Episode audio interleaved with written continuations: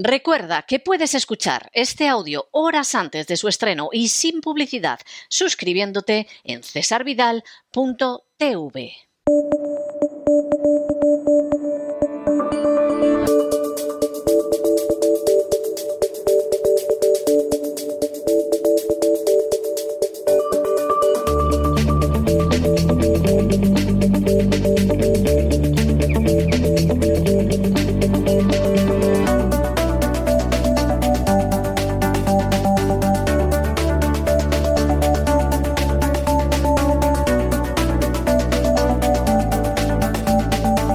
Despegamos con Lorenzo Ramírez.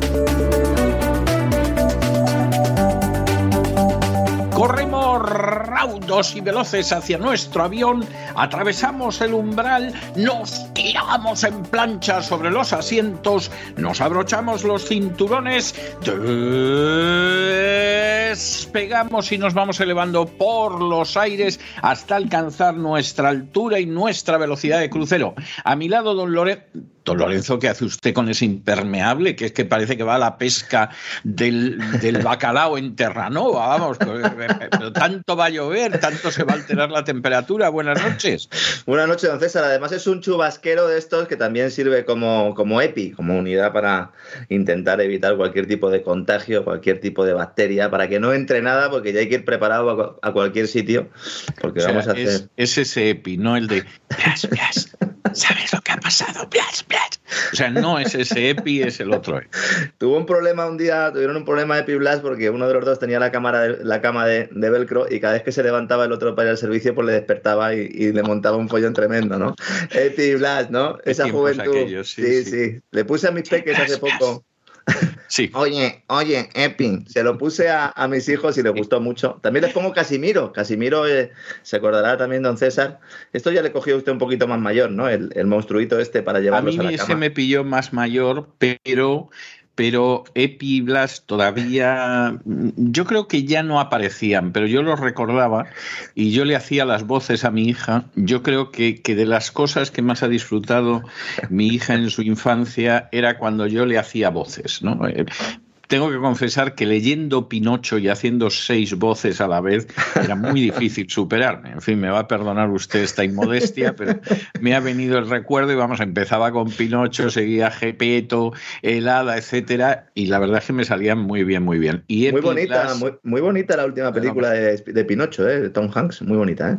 Ah, sí, yo no la he visto, Sí, la de Tom. Hanks. Y es Hmm. bonita, está bien. Es muy bonita, es muy bonita. La vi con los peques. Yo es una película, además, yo creo que para esta época estupenda, para ver en familia y tal, está bastante bien, sí. Pues mire, ya sé una de las cosas que voy a hacer esta Navidad. Sí, sí, porque yo además soy un enamorado de Pinocho desde que descubrí Pi- al verdadero Pinocho, que no era el de Disney. No, Yo había conocido el Pinocho de Disney, me había hecho pasar bastante angustia porque había películas que eran bastante, bastante angustiantes en- de Disney. Por ejemplo, yo pasé mucha angustia con Dumbo, por ejemplo. ¿no? sí, sí. Pero, pero al mismo tiempo tengo que reconocer que, que luego yo leí Pinocho eh, siendo todavía pequeño, tendría yo 8 o 9 años, y me pareció un libro extraordinario. Luego lo he vuelto a leer varias veces y me sigue pareciendo extraordinario. De hecho, yo lo leí por recomendación suya, porque en alguna vez lo hemos comentado, ¿no? Que es un libro que, que va mucho más allá de lo que muchos puedan parecer. Mucho más. Y la película, la última película está dirigida por, por Robert Zemeckis y tiene a un Tom Hanks haciendo de, de Gepetto, que de verdad yo creo que le, que le va a gustar. Así Hay, que. una, hay una anterior de hace un par de años de Roberto Benigni, pero esa no llegué a verla tampoco. Y no sé qué tal sería. Ahora, esta que usted me dice, vamos, yo no me la pierdo, o sea, esa es la realidad. Bueno, y últimamente estoy viendo que ha habido varios Pinochos, hay otro de Sí, hace el unos presidente del gobierno, el presidente del Hoskins, gobierno. O sea, Sí. bueno, hay algún presidente de gobierno también. Sí, sí, efectivamente, eso es rigurosamente cierto, pero bueno, en cualquiera, la verdad es que ha habido muchas versiones en los últimos años. En Ujú. los años 90 y ya durante este siglo ha habido bastantes versiones de Pinocho, alguna italiana muy, muy buena, como no podía ser menos, pero, pero bueno, en principio siempre es una historia para, para recordarla. A mí me Bueno, yo hablaba, yo hablaba Hablaba antes de los EPI, eh, los EPI, los equipos de protección individual, porque mañana la verdad es que va a ser un programa. Me he perdido yo, ¿cómo se nota que está cerca la Navidad y las vacaciones? Y vamos, me he dedicado yo a, a lucubrar aquí. Sí, le devuelvo la palabra. ¿eh? Estupendo, César. Bueno, va a ser un programa complicado mañana. ¿eh? Bueno, va a ser un programa más que complicado. Yo siempre me gusta meterme en jardines, eh, con usted siempre de compañero, de compañero fiel. Mañana vamos a acabar lo que empezamos la semana pasada. Vamos a, va a ser un programa en el que vamos a hablar de ese reseteo del clima. Vamos a hablar de cómo realmente algunos gobiernos, como el español, han autorizado eh, pues que se lancen biocidas eh, por medios aéreos. Hay mucha gente que piensa que esto ha implicado que el ejército ha utilizado aviones para intentar limitar el contagio del COVID. Esto no es así, a pesar de que ha salido publicado en muchos medios de comunicación, algunos de cierto de nombre. No es verdad. De hecho, vamos a contar mañana la realidad y muchos entenderán por qué se ha contado algo que no era cierto y respaldado por medios oficiales, porque lo que no querían era que supiéramos lo que realmente se hizo. Vamos a hablar de dos experimentos que se hicieron en España y que garantizaban la desinfección en un 99,7% del SARS cop 2 algo que se ha ocultado a la población. Vamos a mostrar documentación. ¿eh? Esto se ha hecho eh, por parte del ejército español. Vamos a mostrar documentación, insisto, para que la gente pueda ir siempre un poquito más allá. Vamos a dar muchas fuentes.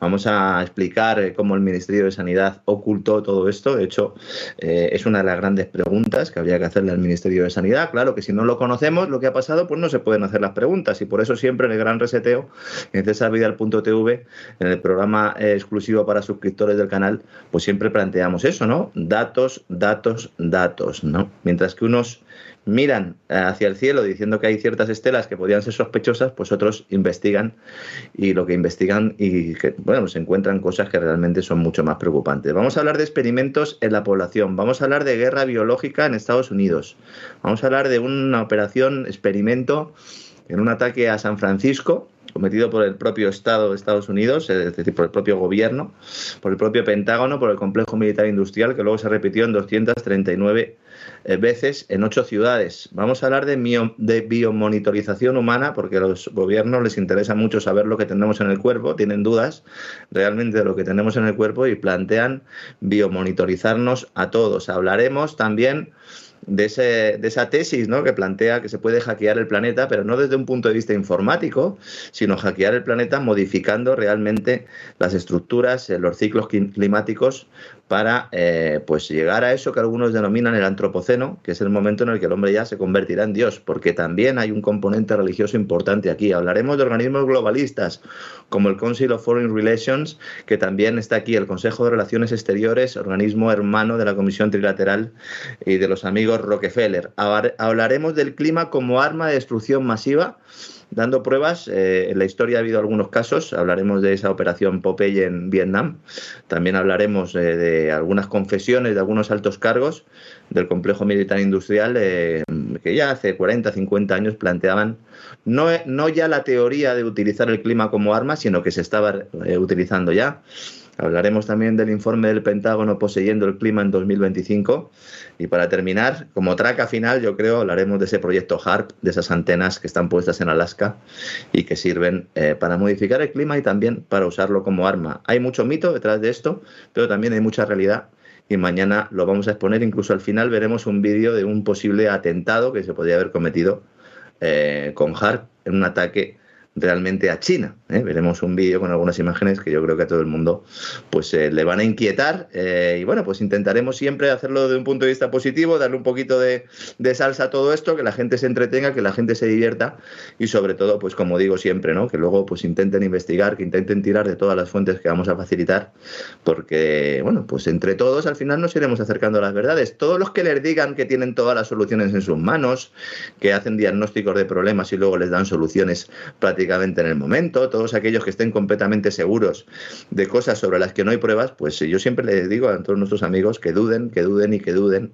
Quizás seamos el único programa ¿no? que hace eso, eh, que le decimos a la gente que dude realmente y que vaya a comprobar ¿no? todo lo que decimos porque yo creo que es la única forma ¿no? de, poder llegar a las realidades esas que, como siempre dice usted al, principio de los programas, ¿no? esas realidades que nos ocultan, esas realidades soterradas que de verdad pues eh, dan miedo, pero una vez que uno las conoce, bueno, pues ya puede luchar contra ellas. Desde luego, si no las conoce, no puede luchar contra las cosas, don César. Sin ningún género de dudas. O sea, eso, eso no tiene discusión.